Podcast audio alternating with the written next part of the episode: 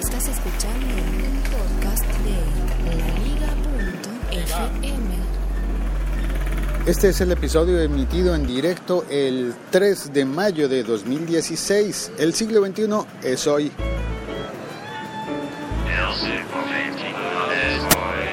Así es, esta es la época en la que tenemos multitud de servicios para hacer llamadas.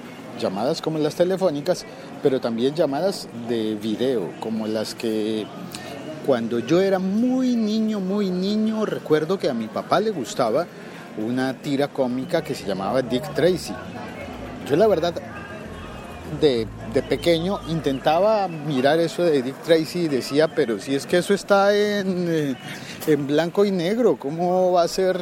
No, no, no, no me interesaba, no me llamaba la atención. Aparecía en el periódico, salía en blanco y negro, pero lo único que era como, como que, como cool, guay, era lo del reloj.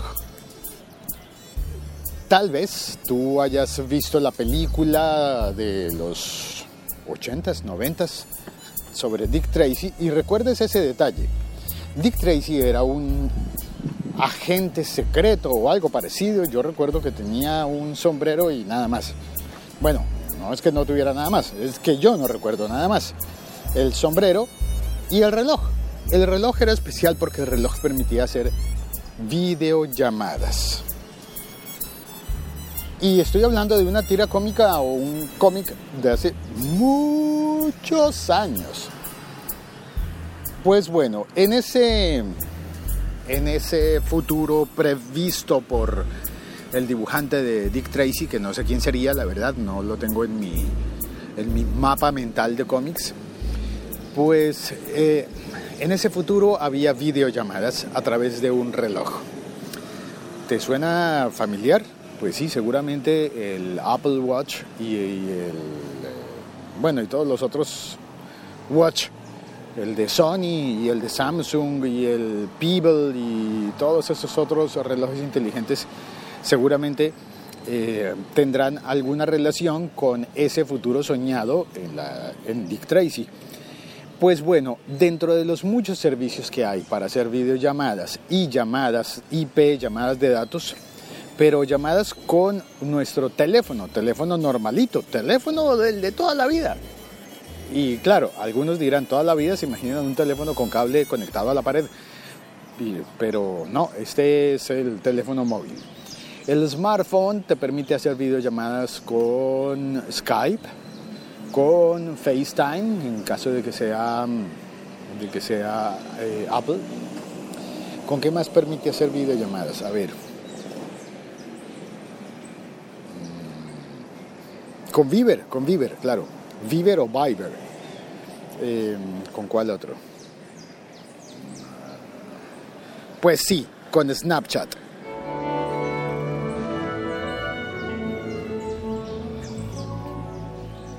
que mucha gente dice, pero ¿qué es Snapchat? Y algunos están entrando y eso ha revolucionado las, uh, las estadísticas porque tiene, ¿cuántos? Un billón, o sea, mil millones de horas mensuales de video vistas en Snapchat, porque tú puedes colgar fragmentitos de video de 15 segundos y con eso construir historias crear la historia, de hecho así se llama en Snapchat, tu historia puede contener muchas fotos o fragmentos de video que van construyendo una narración. Y hay gente a la que le va muy bien y tienen muchos seguidores, pero no se le puede dar ni retweet, no tiene esa lógica del retweet, ni el me gusta, ni nada de eso. Simplemente lo ves y se fue, y ya está, se acabó. Eh, súper simple, tan simple que uno no sabría cómo utilizarlo. Pues bueno, hay una nueva forma de complejidad para ese Snapchat que es tan simple que nos parece insuficiente. Pues hay una nueva forma de utilizarlo y es que siempre ha tenido una opción de chat, claro, un Snapchat.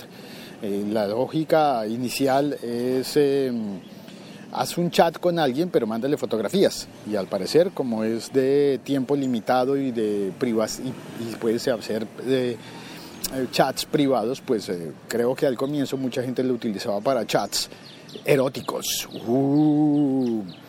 Y, mm, y luego en, eh, en el tiempo reciente pues se ha hecho como un chat público eh, que también puede ser privado y dentro de la opción del chat privado para chatear con una sola persona encuentras la, encuentras la posibilidad de enviarle videos, de enviarle fotos, de enviarle texto y ahora también puedes llamar a esa persona. Llamarla. Hay un botón para llamar y un botón para videollamar.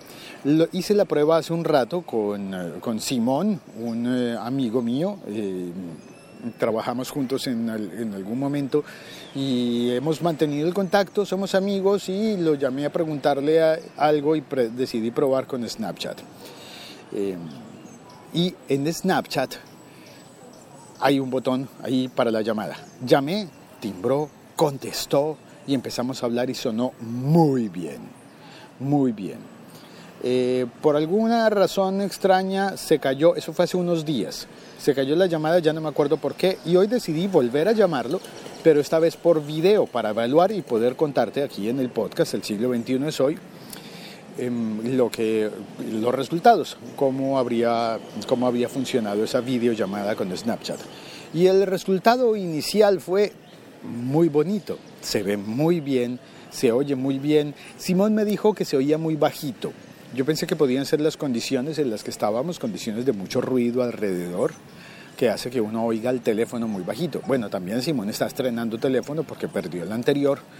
Eh, así que me dijo, no sé si es este teléfono o es Snapchat que suena muy bajito. Luego la llamada se nos cortó.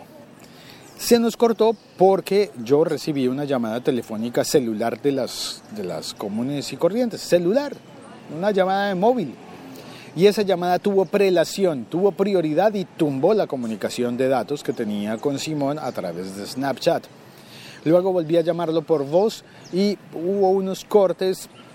Eh, Simón dice, sí, puedes reírte. Simón dice que es posible que Snapchat todavía no tenga listo el, eh, el sistema de llamadas porque se presentan algunos inconvenientes. Hay momentos en que se corta, él dejó de oírme por un instante, luego yo dejé de oírlo y al final se cayó la llamada. No es perfecta, no es la llamada perfecta, pero es un avance bien interesante para tener más opciones de llamar, videollamar a personas y de ponerte en contacto con personas con las que posiblemente no te podrías poner en contacto de otra manera. Es decir, no necesitas el número telefónico de alguien para poderlo llamar por Snapchat. No necesitas tener el número. Eso significa que también te podrían llamar a ti personas que te tengan en el Snapchat y que a quienes tú no les hayas dado tu número o no hayas querido darles el número. Ahí hay algo que tener en cuenta y es que Snapchat está cambiando muchas cosas. Entre otras, está cambiando la forma de conectarnos. La Liga.fm.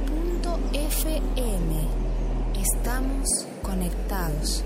Y saludo a las personas que están en el chat, no sin antes extender el saludo a las personas que me escribieron porque ayer no emití episodio en directo, lo siento, me disculpo, pero ya espero que todo vaya mejor y que no vuelva a tener estas interrupciones.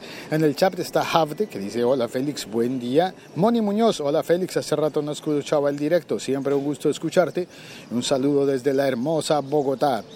Milko dice, hola, buen día para todos. Y como posiblemente hayan notado por el paisaje sonoro, yo hoy no estoy en Bogotá. Estoy atendiendo unos asuntos de familia eh, lejos de Bogotá, lejísimos, lejísimos, a unos impresionantes. eh, hoy está fresco, 28 grados creo. 20 bueno, se acerca el mediodía y va a subir esto fácilmente a los 30 y pico, pero es que está nublado.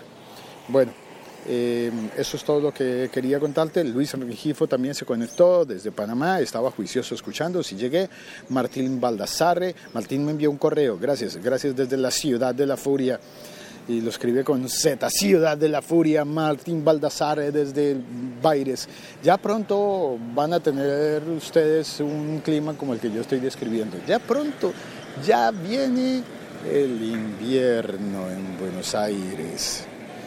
Milko Romero dice, por aquí escuchándote mientras voy andando en bicicleta. Eso, una de las magníficas cosas que se pueden hacer eh, en bicicleta simultáneamente. Puedes oír podcast en bicicleta. Eso no lo pueden hacer los videos. Últimamente he estado publicando en mi canal de YouTube y en el de Facebook unos videos explicando las, explicando las ventajas del podcast y por qué es conveniente oír podcast a las personas que ven videos pero no oyen podcast. Eh, les he estado contando, por ejemplo, eso. Y estoy, quiero hacer un video en bicicleta explicando las ventajas de oír podcast mientras vas en bicicleta, pero todavía no he sabido cómo hacerlo porque se me cae el teléfono.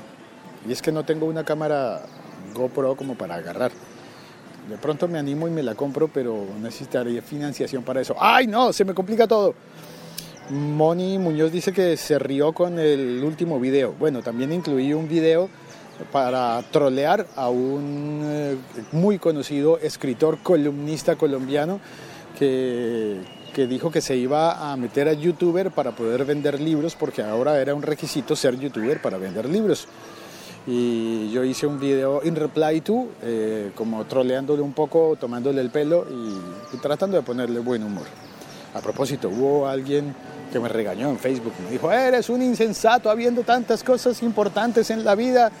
Ah, y ahí me está regañando todavía. Yo, yo me aburrí y me fui porque creo que no tengo aliento para, no tengo ánimo para oír a alguien que me dice que hay que ser serio durante toda la vida. Ah, no. Bueno, y en el chat también Milko Romero me dice, así es, más y más seguro escuchar podcast que música. Ah, eso está interesante. Mm, quizás porque el podcast te mantiene más atento que la música. Sé. Bueno, tienes que contarme sobre eso, Milko, pero por ahora tengo que colgar porque voy en 5% de batería. ¿Se me va a apagar el teléfono? ¿Se me va a apagar?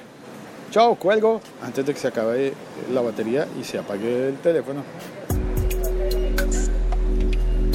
Muchas gracias por oír este podcast, por compartirlo y en especial, hoy te voy a pedir en especial, regálame una reseña en iTunes, si no lo has hecho antes, solo se vale una por usuario. Pero muchas gracias por esa ayuda, no te cuesta dinero, solamente te cuesta uno o dos minutos de tu apreciado tiempo. Gus Bauch también. Ah, por ejemplo, Gus Bauch me dejó una reseña. Fue la primera persona que me dejó una reseña en iTunes. Gus, gracias. Un saludo.